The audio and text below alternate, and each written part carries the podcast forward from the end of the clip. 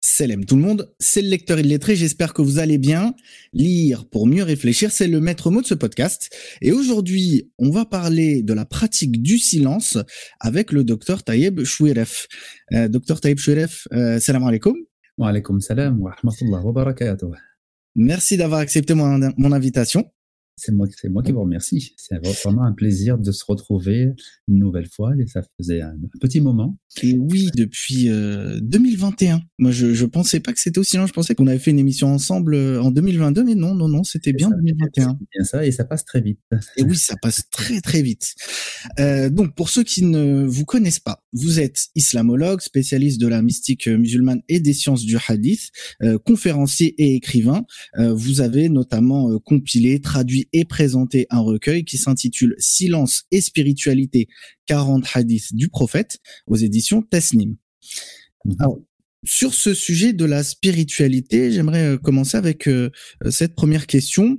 Qu'est-ce que euh, le silence peut apporter à notre spiritualité? Bien, c'est c'est vraiment la grande question, effectivement, euh, que euh, qui m'a amené à, à, écrire ce livre, à composer ce livre, parce que bon, euh, on peut se rendre compte assez facilement euh, que la bonne parole, la bonne utilisation de la parole, la parole juste, la parole sage, euh, est importante pour la foi, pour le cheminement de la personne. Et c'est évidemment quelque chose qui est à, travailler et à cultiver au quotidien. Mais il est plus difficile de se rendre compte que, en parallèle de la bonne parole, il y a aussi l'importance du silence.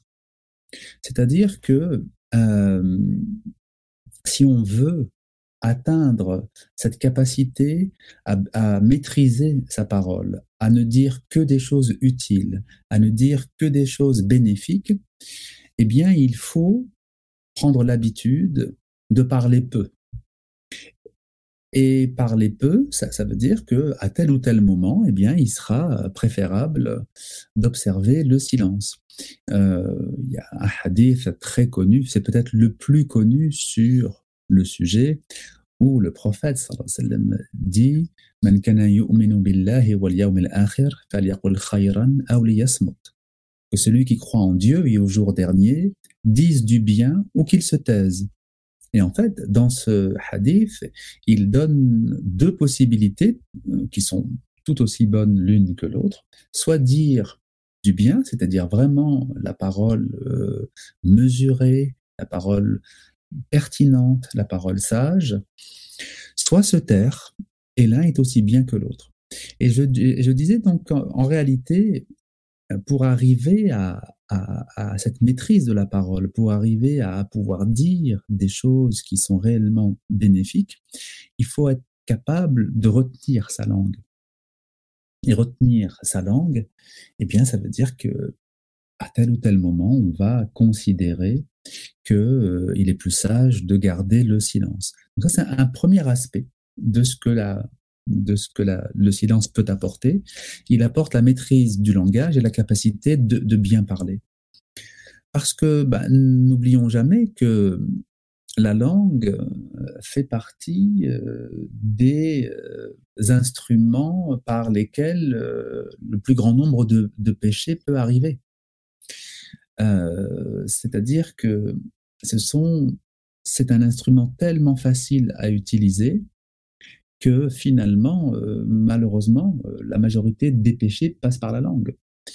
Euh, souvent, pour pécher, il va falloir mettre en place des choses, il va falloir mettre en place telle ou telle stratégie, mais parler euh, euh, en mal de quelqu'un, pour faire de la médisance, pour faire un mensonge. Il n'y a pas besoin de d'outils, il n'y a pas besoin de contexte très élaboré, c'est très facile et donc ça, ça sort très facilement.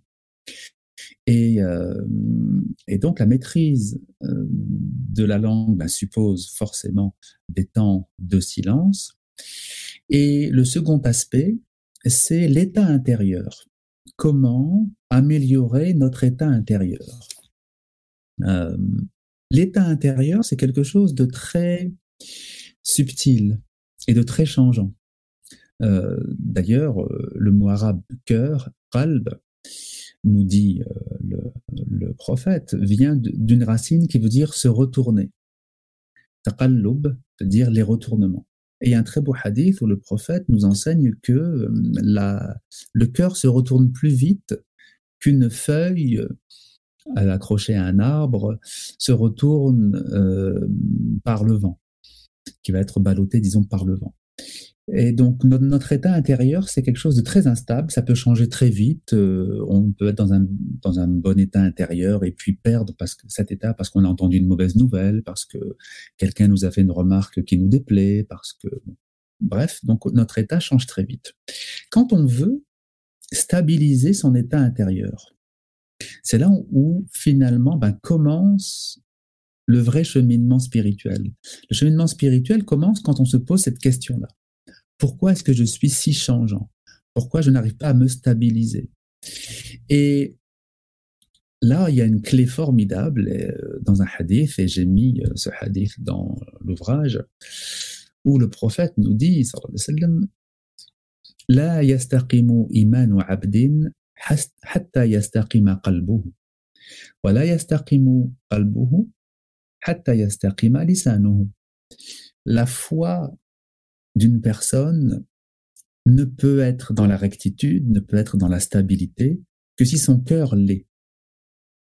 Et le cœur ne peut être dans la stabilité ou dans la rectitude que si la langue l'est.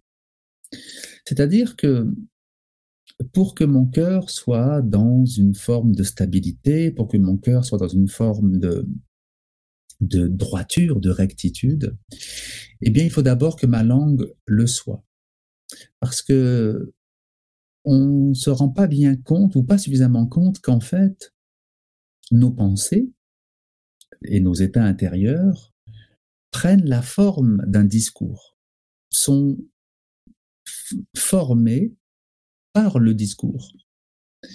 Quand on est anxieux, quand on a des angoisses, quand on, par exemple, eh bien en fait, c'est un discours, ce sont des phrases, ce sont des, mots qui tourne en boucle en nous. Et donc, il y a un discours intérieur qui, va moduler notre, notre, état intérieur.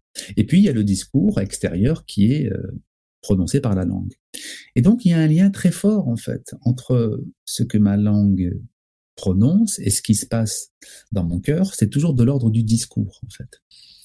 Et ce hadith, donc, nous dit que la foi n'est dans la rectitude que si le cœur l'est, et le cœur n'est dans la rectitude que si la langue l'est. Que si la langue ne dit que des choses vraies, que des choses justes, que des choses sages. Euh, donc, on voit bien que bah, finalement, euh, la, la maîtrise de la langue et puis le fait de d'économiser son langage, de ne parler qu'à bon escient. Euh, c'est vraiment un des piliers de la spiritualité. Et euh, on aura sûrement l'occasion d'y revenir par la suite, mais quand je me suis interrogé sur la notion de silence, euh, et que j'ai commencé à, à, faire mes recherches sur euh, toutes les sources, donc euh, tous les hadiths qui peuvent en parler, les, propos des savants hein, aussi, les propos des d'abord des compagnons, puis des, des générations qui les ont suivis, puis ensuite les savants. Je me suis rendu compte que il y avait euh, il y avait vraiment énormément d'enseignements et que on les ignore en général, à part deux trois hadiths comme celui qui dit que celui qui croit que celui qui croit en Dieu et au jour dernier dise du bien ou qu'il se taise. Mais à part euh, deux, trois hadiths, euh, il y a très peu d'enseignements qui circulent couramment dans la communauté. Et je me suis rendu compte que finalement, j'avais une image euh, de la réalité du prophète Mohammed. C'est-à-dire que naturellement, bah, je le voyais comme un grand orateur, c'est-à-dire que quelqu'un qui faisait des très belles khutbahs, quelqu'un qui avait des très beaux enseignements, et un peu naïvement, bah, je l'imaginais parlant beaucoup. Et euh, parlant euh, presque toujours, disons, parce que c'était son rôle d'éducateur que de transmettre par la parole. Et je me suis rendu compte qu'en fait, c'était pas le cas. Que hum, les compagnons, en fait, quand ils ont témoigné, ben, ils ont dit non, en fait, euh, le prophète avait été souvent silencieux, souvent méditatif. Et il nous écoutait. Euh, donc, il y a un hadith que j'ai mis dans le recueil où un compagnon témoigne en disant, en fait, quand on se retrouvait ensemble, les autres compagnons parlaient, évoquaient des anecdotes, certains pouvaient citer des vers de poésie, et puis lui écoutait de manière méditative, silencieuse, et parfois, euh, quand on riait, il avait un sourire pour nous accompagner, mais restait quand même dans cet état intérieur de, de concentration, dans cet état intérieur de, de silence. Et, euh, et, donc, il y a beaucoup de témoignages qui montrent qu'en fait, euh, évidemment, quand il enseignait, bah, il était très éloquent et il avait bien sûr euh, de très belles paroles, mais, mais il aimait le silence et il pratiquait le silence. Et ça, ça pour moi, c'était vraiment une grande découverte. Comme vous le disiez, on pourrait s'imaginer euh, le prophète comme étant euh, euh, quelqu'un qui parlait beaucoup, beaucoup d'enseignements, beaucoup, beaucoup, beaucoup de choses. Et finalement, c'est effectivement ça qui, qui nous frappe en fait quand on lit le livre, c'est qu'on se rend compte que non. Alors, il était éloquent, mais son éloquence était plutôt dire beaucoup en peu de mots. C'est ça, exactement. C'est lui-même hein, qui a témoigné en disant euh, J'ai reçu euh, le don de dire beaucoup de choses en peu de mots. Donc finalement, il avait aussi euh, voilà, cette capacité à se faire comprendre en peu de mots, ce qui lui permettait ensuite de revenir à lui-même et de, de, revenir à, à son état ben, de concentration et de méditation intérieure. Oui, et c'est c'est quelque chose qu'on peut retrouver dans, dans, dans beaucoup de choses, dans des adhkar, euh, dans des invocations prophétiques, où on voit euh, clairement ce que ça veut dire en fait. Hein. Il y a beaucoup d'enseignements en finalement peu de mots. Est-ce que ça rejoint pas aussi finalement un peu euh, ce qu'a pu dire Jésus, par exemple, si on en croit le, les évangiles, mmh à propos justement des, des invocations, des gens qui invoquaient comme ça en, excusez-moi du terme, mais en faisant beaucoup de blabla hein, pour, euh, pour, pour rien. Il y, a, un peu euh, ça, si je si je me trompe pas dans le dans les évangiles.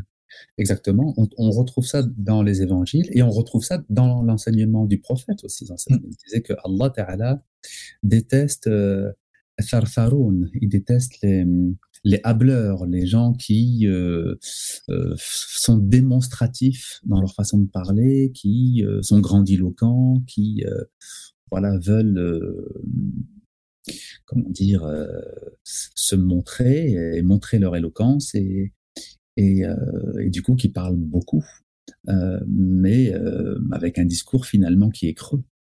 Et donc, oui, ça, ça c'est un peu universel, en fait, parce qu'on retrouve ça dans, dans de très nombreuses religions, finalement.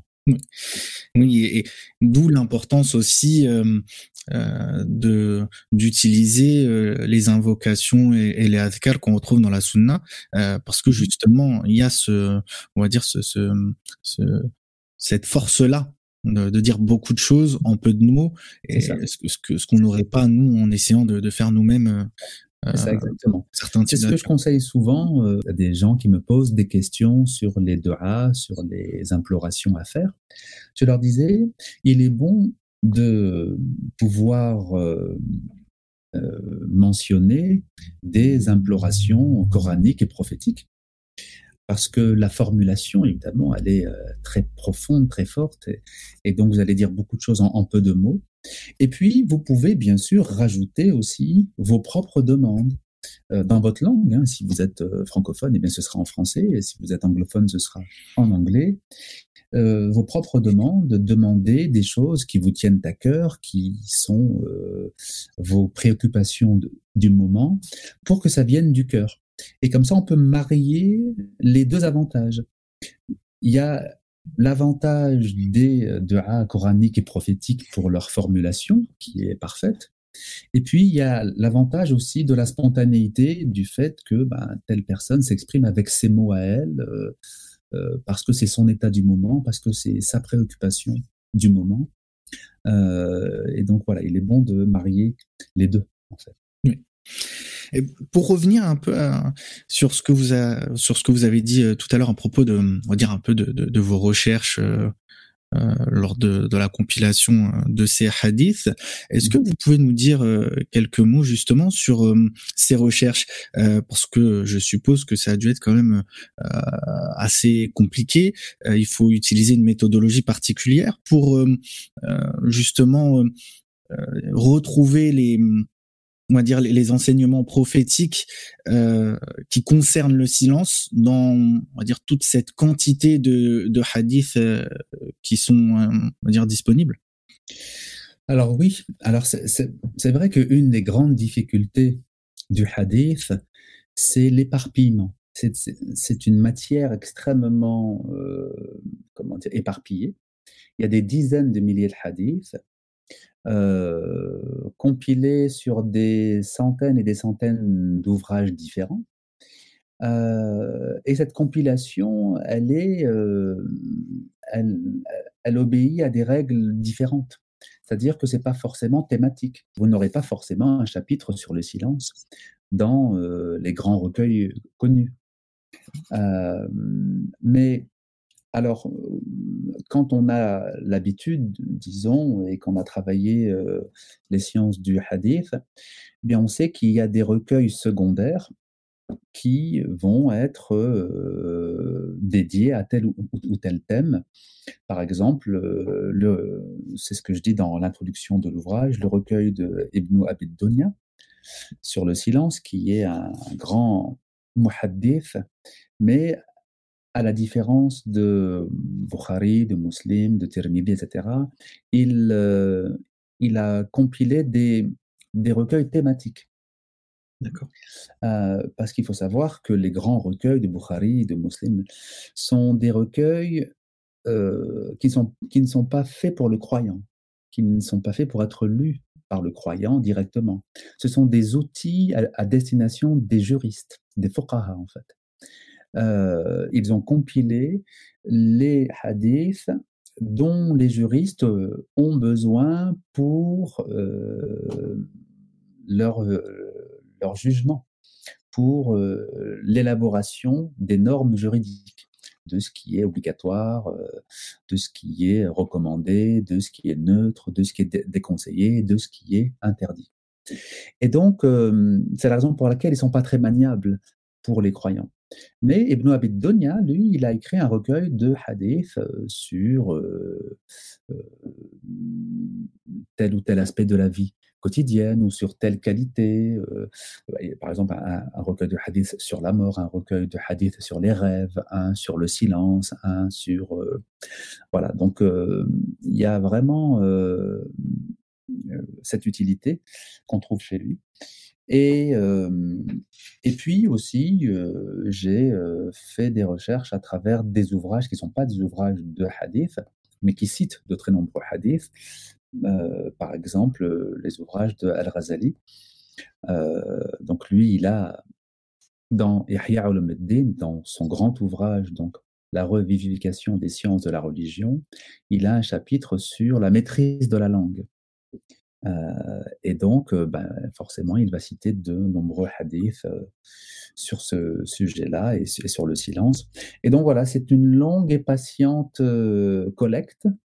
Et puis ensuite, après, j'ai essayé de mettre ça par chapitre. pour que ce soit plus pédagogique pour le lecteur et puis de voilà de mettre au début ceux qui concernent la pratique du prophète lui-même au niveau du silence, et puis après, comment les croyants peuvent s'en inspirer pour leur propre vie spirituelle. Et c'est vrai que euh, je, je trouve qu'il y a vraiment ce côté euh, pédagogique dans le livre, euh, c'est-à-dire que c'est un livre que on va dire qu'on peut utiliser comme un support de méditation, c'est-à-dire qu'au fur et à mesure qu'on avance dans le livre, alors déjà on est guidé, on va dire par le, on va dire l'étude introductive, et ensuite les clés qui nous sont données dans cette étude introductive nous permettent euh, de d'avancer petit à petit dans la lecture des hadiths et on comprend au fur et à mesure où euh, vous voulez, on va dire, un peu nous, nous, amener sur quoi on doit méditer, sur quoi on doit réfléchir, et, et ça sans même qu'il y ait d'autres d'autres ajouts de votre part que justement l'introduction et puis et puis les les hadiths. Et j'ai trouvé ça vraiment intéressant parce que du coup on, on, apprend beaucoup de choses euh, sur le sujet du silence, sans que ce soit euh, un simple livre, euh, on va dire, d'un auteur aussi doué soit-il sur le silence. Là, on est vraiment guidé à travers la sunna du prophète, et c'est vraiment agréable. Ça n'est pas un traité sur le silence et sur les bienfaits du silence. Mm. C'est plutôt, en fait, un, un support de méditation et d'approfondissement pour le lecteur. En fait, donc il y a une introduction qui donne effectivement certaines clés, puis ensuite, après, on laisse le lecteur euh, faire son propre chemin. Une fois qu'il a reçu ces clés, on le laisse seul avec les hadiths pour qu'il les assimile progressivement, pour qu'il en tire un éclairage sur sa propre vie. Et, euh, et moi, je trouve que être confronté directement au hadith, être confronté directement à la parole prophétique, c'est important.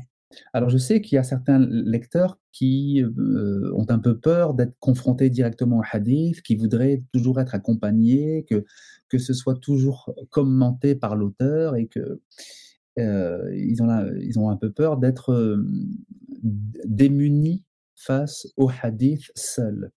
Mais c'est quand même très important parce que c'est la parole du prophète. C'est quelqu'un qui s'exprimait avec des mots très particuliers, avec une force très particulière. Et donc, si on s'habitue à sa façon de parler, si on s'habitue à son éloquence particulière, à, la façon dont le prophète disait les choses, c'est comme si on, développait une intimité avec lui. On développe une, affinité avec lui, et ensuite on est habitué à sa façon de parler, à, et on comprend où est-ce qu'il veut nous emmener.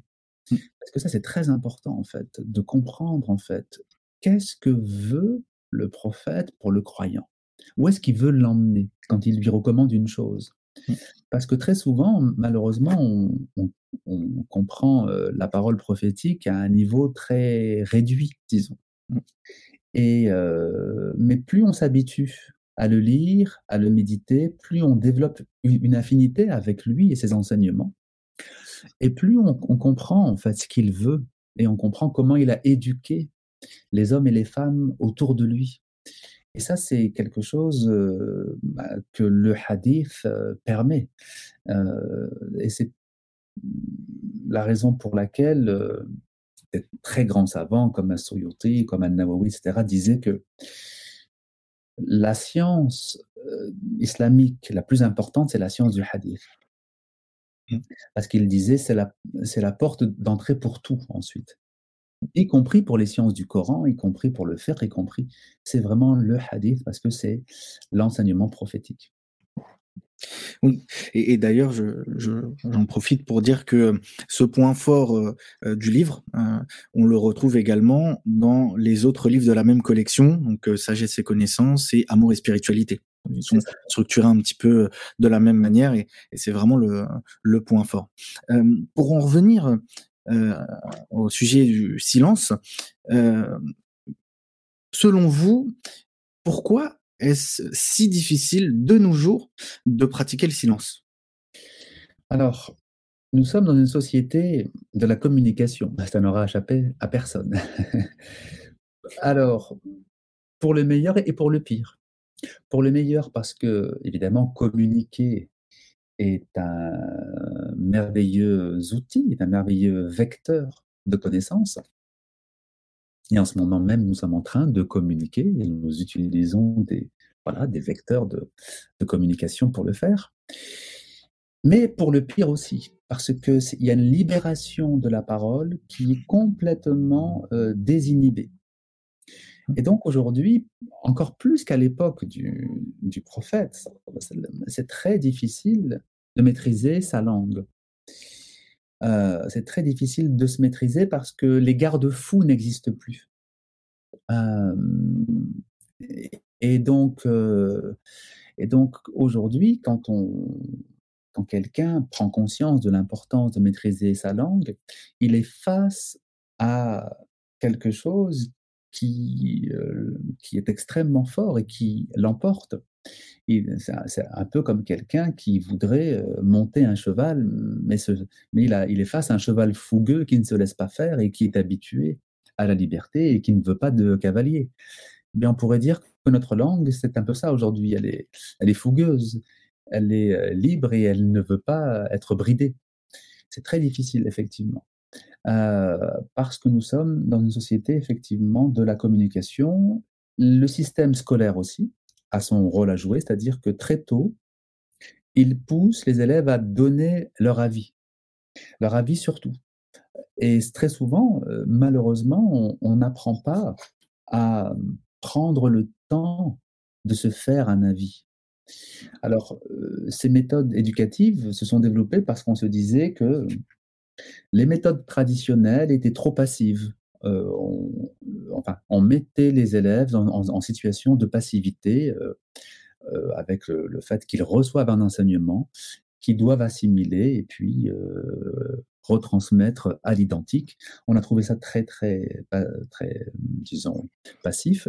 Et euh, donc, dans les années 70 euh, et 80, les, euh, les pédagogues se sont dit, alors il, serait meilleur de pousser à davantage d'esprit critique et donc pousser les, élèves à s'exprimer sur tel ou tel sujet. Alors évidemment, s'exprimer, c'est bien, mais encore faut-il pouvoir s'exprimer de manière éclairée. Et pour ça, il faut prendre le temps. Il faut prendre le temps de bien connaître un sujet, de bien l'approfondir. Et justement, donc, euh, dans le recueil, euh, euh, j'ai mis un hadith où on voit parler Luqman al-Hakim. Donc, Luqman, le sage, ce fameux personnage dont une sourate porte le nom, la sourate 31. Et Luqman donc, a vécu à l'époque du prophète Daoud. Donc, le prophète David, grand prophète et roi juif. Et un jour, il est reçu par le prophète Et puis il, le voit prendre une côte de maille, donc une espèce d'armure, disons, qu'il qu'il avait donc fabriqué lui-même, puisque c'était une des activités hein, de ce prophète. Il y a des versets du Coran qui, évoquent cette pratique du prophète Daoud. Il le voit donc, Luqman voit Daoud prendre une côte de maille entre les mains et puis la tordre complètement. Et Luqman est un peu étonné, il a l'impression qu'il est en train de gâcher son travail, de, malmener euh, ce qu'il vient de faire. Et puis, il garde le silence quand même. Et quelques instants après, le prophète Daoud dit euh, Voilà une excellente cote de maille pour la guerre. En fait, il n'était pas en train de, la malmener ou de, la détruire, il était en train de la tester, de tester sa, sa solidité et sa résistance. Et Lorman, donc, conclut en, disant Le silence est une sagesse et fort peu de gens observent le silence. Et il dit à Daoud Je voulais t'interroger, mais j'ai gardé le silence jusqu'à ce que tu m'éclaires. Donc il a voulu réagir en disant Mais qu'es-tu en train de faire? Mais il a eu cette lucidité et cette sagesse de se dire peut-être qu'il y a des éléments qui m'échappent. Peut-être que je ne connais pas tous les tenants et les aboutissants. Donc, patientons. Vous voyez, donc ce hadith, en fait, il, bah, il nous aide à comprendre quelque chose. C'est que avant de s'exprimer, avant de se lancer dans euh, une critique ou se lancer dans... Il faut prendre le temps de la réflexion, prendre le temps de l'assimilation. Et c'est ce qu'on appelle suspendre son jugement apprendre à suspendre son jugement. Moi, je suis très étonné, et j'ai toujours été étonné, hein, même depuis mon enfance, du fait que la plupart des gens ne suspendent pas leur jugement. Ils se font un jugement très vite, de manière hâtive, et ils, euh, ils ont un avis sur tout. Et, euh, et moi, ça me semblait compliqué d'avoir un avis sur tout, parce que je n'avais pas d'avis sur tout. Il y a beaucoup de choses sur lesquelles je n'avais pas d'avis, parce que je n'avais pas d'éclairage, parce que je n'avais pas de, de, connaissances suffisantes. Et je me disais, je laisse ça en suspens. Et puis, et puis plus tard, peut-être, voilà, quand j'en saurai plus, ça va s'éclairer. Et, et, donc voilà, les deux grandes raisons, à, mon avis, pour lesquelles aujourd'hui c'est plus difficile de s'éduquer, d'être éduqué dans, dans la maîtrise de la langue et dans le silence, c'est que nous sommes dans une société de la communication. aujourd'hui, sur, sur tous les sites, on demande de laisser un avis. vous achetez un livre, le vendeur en ligne ben, vous renvoie un mail pour vous donner votre avis. Vous faites un voyage, vous allez manger quelque part.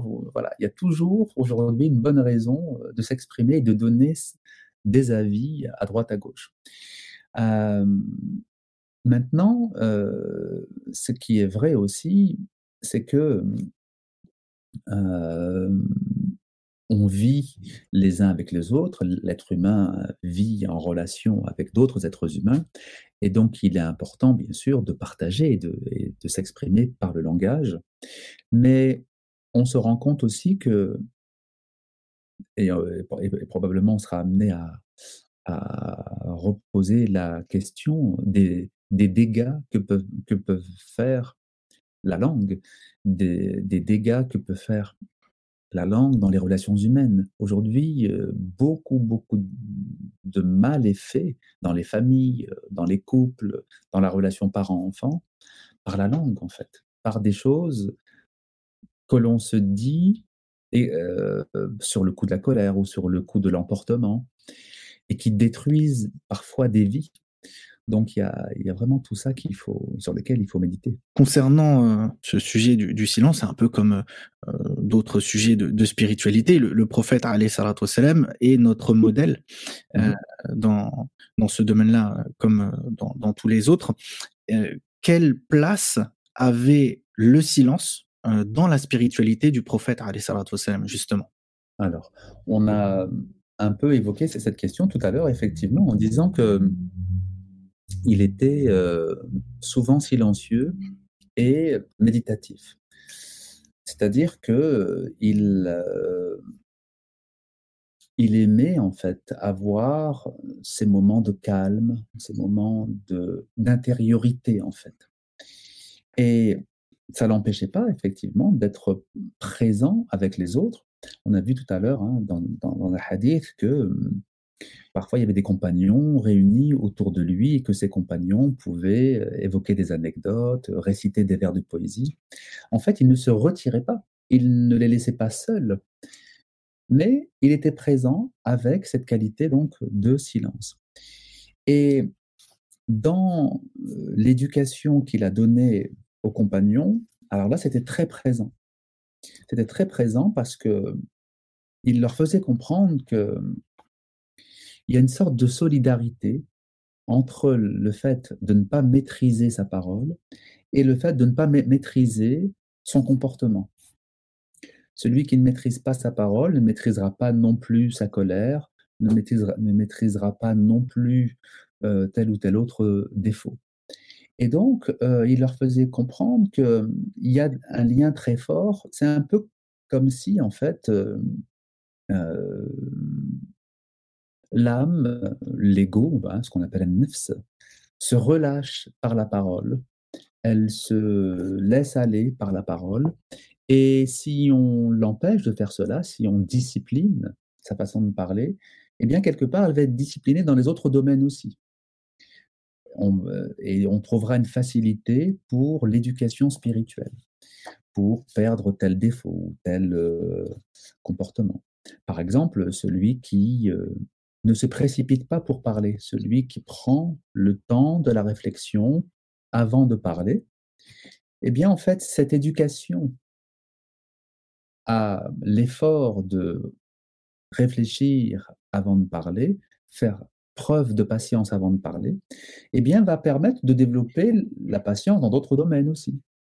La patience dans la difficulté ou la patience face aux épreuves. Donc le prophète enseignait cette solidarité entre la façon dont je m'exprime et puis le reste de la personnalité. Ça, ne peut pas être deux choses séparées. Et donc, il y a des très beaux témoignages de compagnons, notamment le compagnon Abu Darda, qui disait Tout comme vous avez appris à parler, vous devez apprendre à faire silence. Et là, bah, il parle de la propre éducation que lui avait reçue du prophète. En effet, il s'agit d'une qualité immense. Cherchez davantage à écouter qu'à parler, et ne parlez jamais de ce qui ne vous regarde pas. Donc en fait, il, résume là euh, en, quelques, en quelques mots euh, toute cette éducation à la maîtrise de la langue et au silence qu'il avait reçu du prophète. Et de même, les générations suivantes ont été éduquées par les compagnons. Euh, et quelqu'un comme Al-Hassan al-Basri, qui fait partie de la génération des, des donc la génération qui a suivi celle des compagnons, il disait Qui ne maîtrise pas sa langue n'a pas compris sa religion. Alors là, c'est très fort, c'est très direct.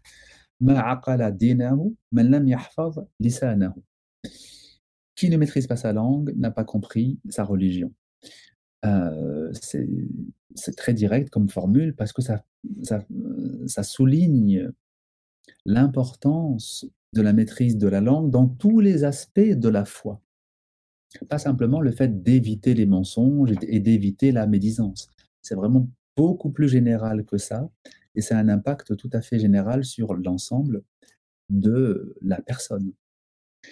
Alors, le prophète, je disais, aimait être euh, silencieux quand c'était possible. Pour quelle raison? Eh bien, il l'a justifié lui-même. Il a dit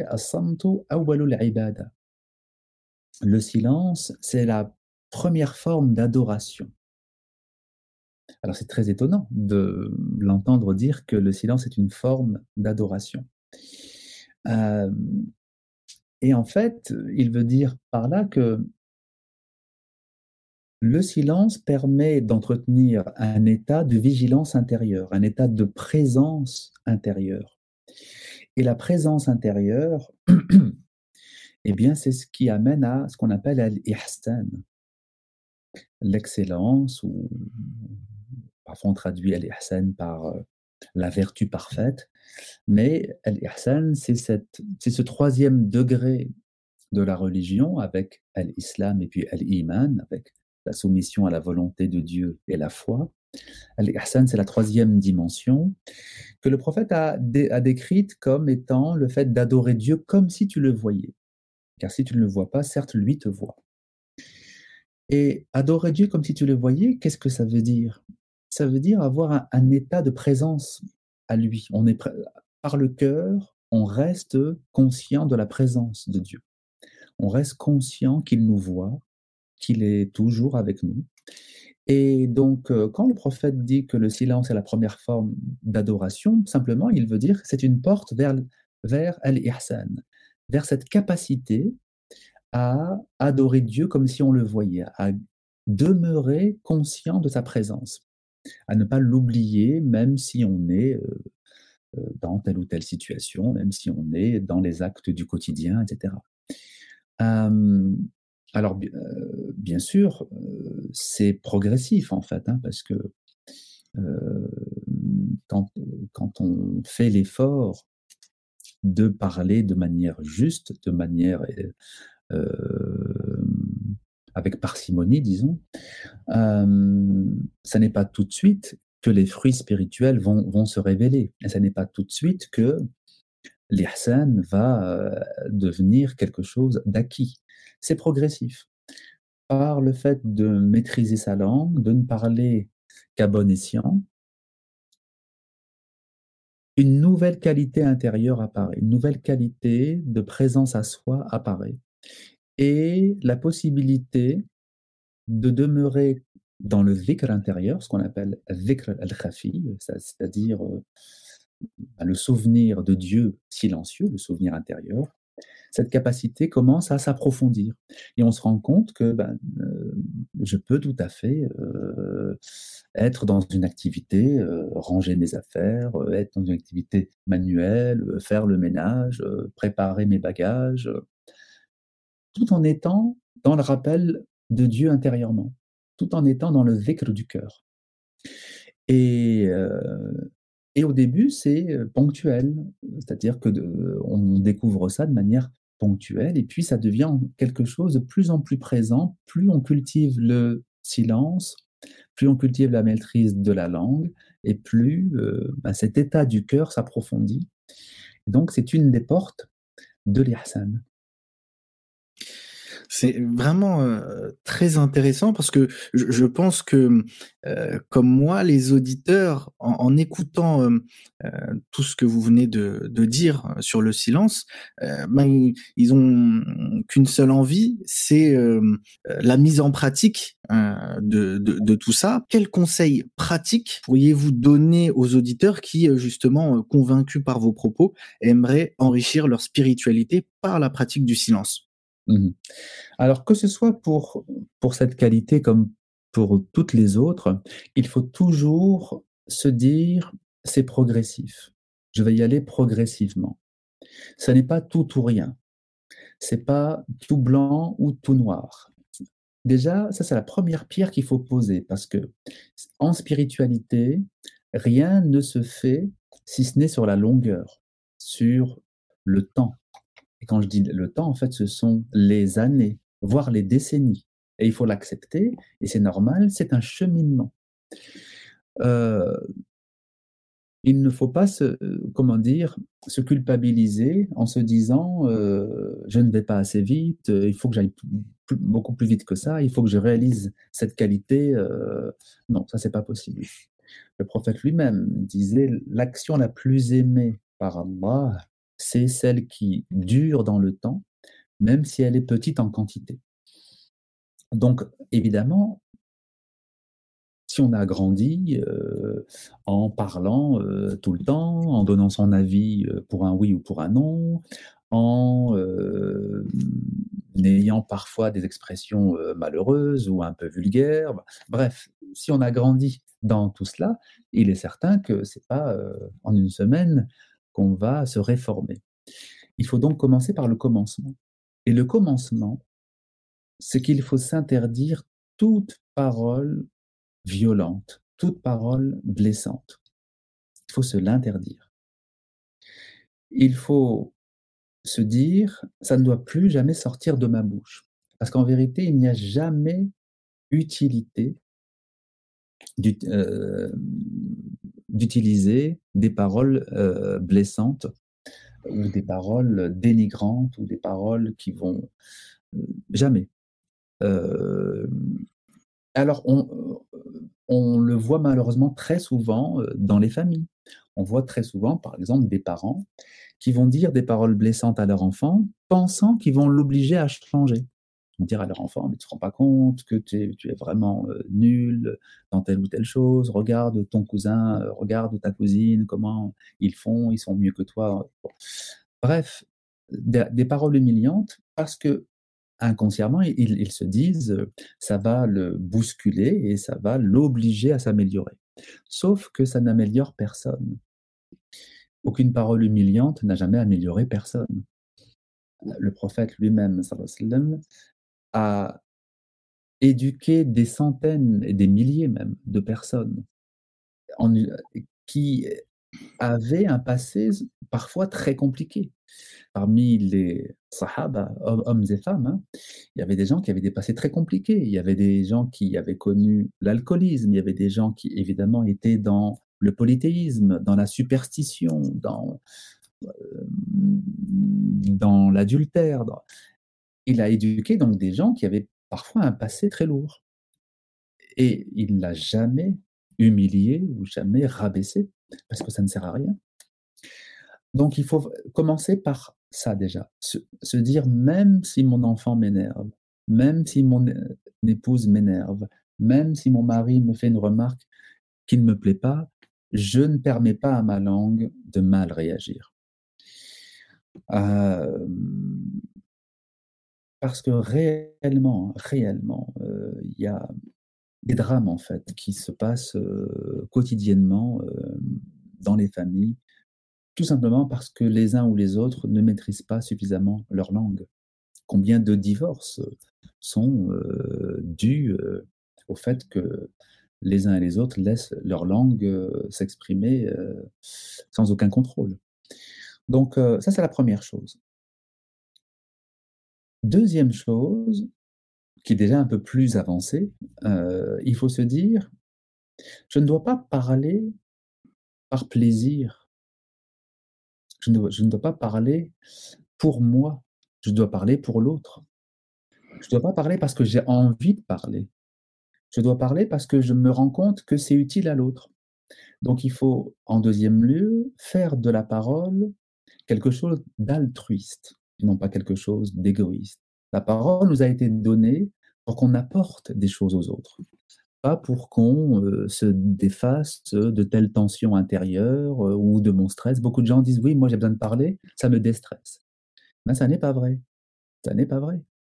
Alors c'est vrai que sur le moment, oui, sur le moment, au moment où la personne qui est stressée euh, déballe son sac, comme on dit, elle a l'impression d'un mieux. C'est-à-dire qu'il y a une sorte de, diminution de la tension à ce moment précis. Mais en fait, en réalité, son angoisse va augmenter et son stress va augmenter. C'est un peu comme une drogue, si l'on veut. Le drogué euh, se dit, euh, bon, moi j'ai besoin de ma drogue parce que elle me calme. Et effectivement, quand il va prendre sa dose, il y a un petit moment de calme euh, très temporaire. Mais après, c'est encore pire. Et c'est toujours de pire en pire. Euh, eh bien, c'est un peu la même chose avec, le, avec ceux qui parlent pour se déstresser ou qui parlent pour se décharger, etc. Euh, la parole, c'est quelque chose d'altruiste, c'est pour, pour apporter quelque chose aux autres. Alors, quand je dis cela, eh il y a des personnes qui, qui, me disent oui, mais euh, des fois on est euh, en situation difficile, on a besoin de parler. Oui, c'est vrai. Mais vous avez besoin de parler à quelqu'un de plus sage que vous, ou quelqu'un apte à vous écouter. Donc vous avez besoin de parler soit à quelqu'un qui possède une sagesse, soit à quelqu'un qui professionnellement est apte à le faire. Vous avez besoin de parler à un psychologue, par exemple, si vous avez subi un traumatisme très grave euh, dans l'enfance, vous avez besoin de parler, certes, mais pas de parler à n'importe qui, de parler à quelqu'un capable d'entendre euh, cette parole-là. Donc on ne parle pas de n'importe quoi à n'importe qui. Euh, avec ses proches, de manière générale, on parle de choses qui sont utiles aux uns et aux autres. Et puis, quand on a un problème très spécifique, on va voir une personne spécifique. Euh, on ne parle pas de ses problèmes de couple euh, à ses amis. Ça n'a aucun sens. C'est une catastrophe. On parle de ces, problèmes de couple à quelqu'un qui est apte à nous conseiller.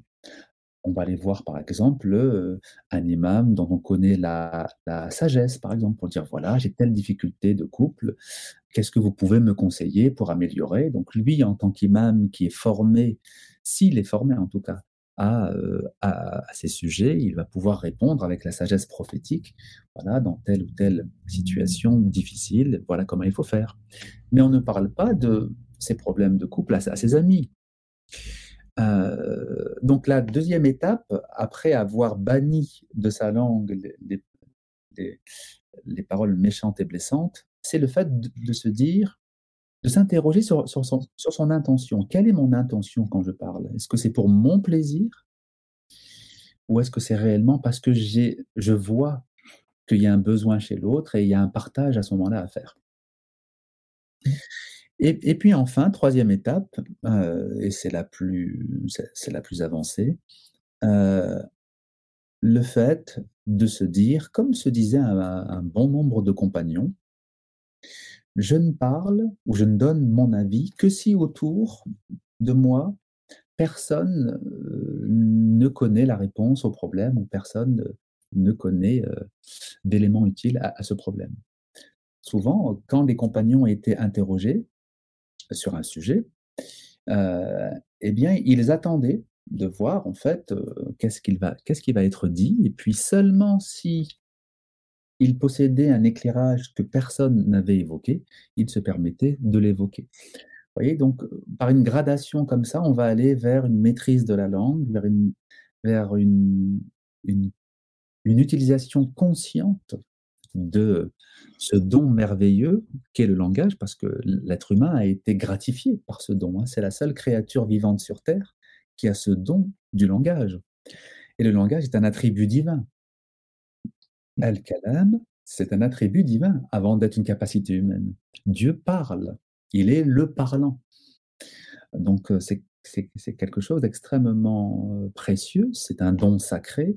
On doit donc euh, apprendre à l'utiliser en ce sens-là. Merci pour ces précieux conseils. Et pour finir, mmh qu'est-ce que vous pourriez dire aux gens qui euh, se découragent euh, et s'attristent après avoir chuté, après avoir euh, fauté sur le chemin de la spiritualité? Mmh Alors, la, chose la plus importante pour ne pas tomber dans la culpabilité ne pas confondre repentir et culpabilité, qui sont deux choses très différentes, hein, c'est de comprendre en fait quelle est la condition humaine, quel est le sens même de la création de l'homme. L'être humain n'a pas été créé pour être parfait, n'a pas été créé pour être un serviteur parfait, qui ne pêche jamais.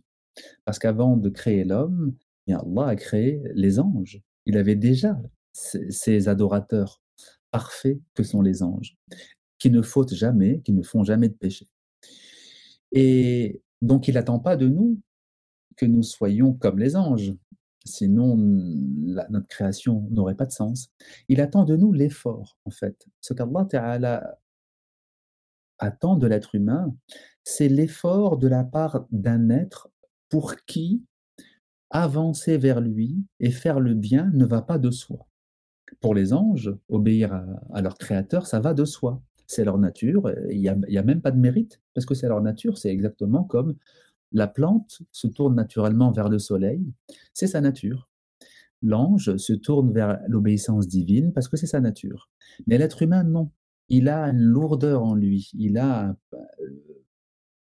un, poids, il y a une pesanteur qui fait qu'il ne peut le faire qu'avec effort. Donc c'est l'effort qui est précieux.